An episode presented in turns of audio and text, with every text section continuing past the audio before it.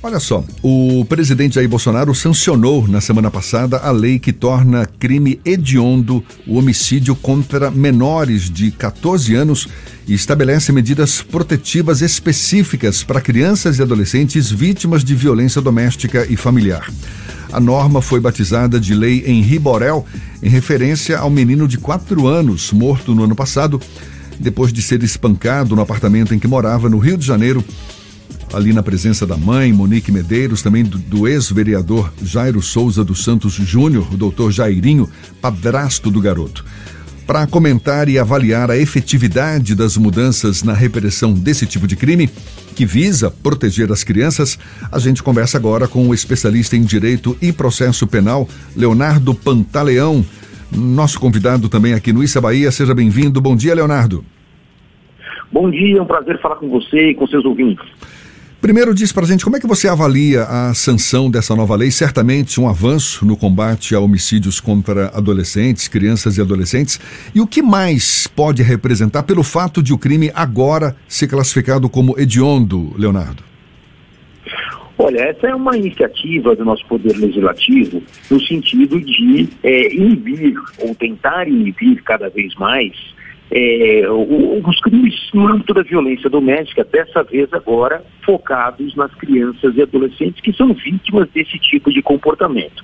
Nós tínhamos até então é, leis já mais rigorosas que tinham por objetivo proteger a mulher dentro do ambiente da violência doméstica. Agora, então, mais um passo é dado no sentido de alcançar uma maior proteção estatal as crianças e adolescentes. E essa lei que foi batizada, como você já bem colocou, a Lei Henri Borel, ela cria alterações é, especialmente no que se refere à prevenção e ao enfrentamento dessa violência doméstica, e com isso, então, ela acaba impactando em outras legislações já existentes. Então, ela altera o Código Penal, colocando é, o homicídio de uma criança ou adolescente no âmbito da violência doméstica como um crime hediondo, ela altera também é, o, próprio estatuto da criança e adolescente, ela altera também a lei de execução penal, enfim, ela faz uma série de alterações no sentido de aumentar o rigor.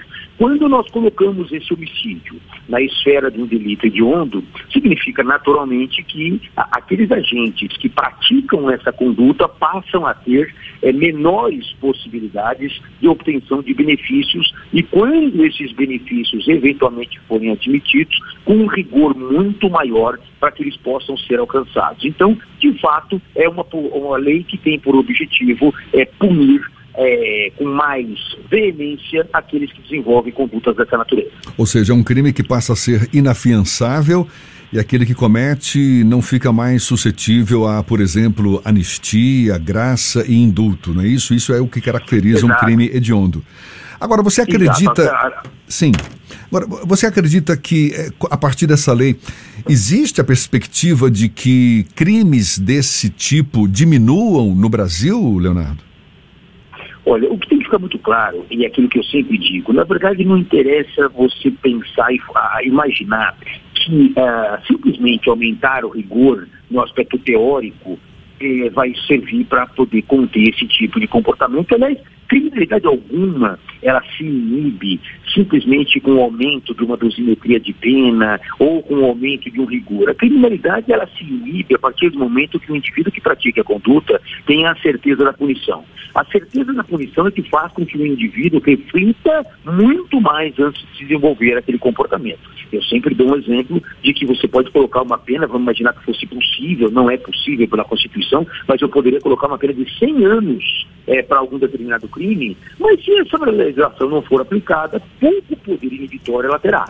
Ao passo que se eu tiver uma lei com uma pena de 20 anos, porém o indivíduo tem a certeza de que será de fato punido se desenvolver aquele comportamento, ela será mais eficaz. Então, o que precisa realmente é que essas legislações mais rigorosas sejam duramente aplicadas para que aí passe uma mensagem social de que não estaremos diante de uma situação de impunidade e, consequentemente, alcance o objetivo da redução desse índice de criminalidade.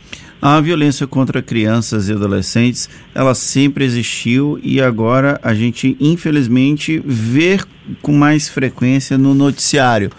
por conta da própria disseminação das redes sociais, que acaba permitindo que a gente tenha acesso a essas informações, e também como uma forma de mostrar à sociedade que isso é errado.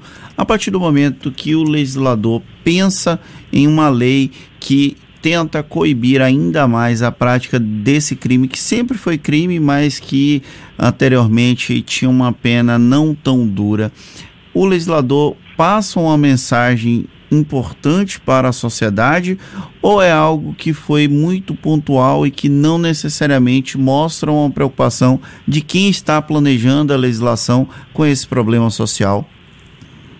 Não, a preocupação é clara em relação à proteção da criança e do adolescente. A mensagem é muito evidente e mais evidente ainda, e aqui vem um ponto muito importante dessa nova lei, que o legislador Nesse contexto dessa lei Henri Borel, ele cria um novo crime. Isso é muito importante. E qual é o novo crime que é criado, ah, gerado por essa lei?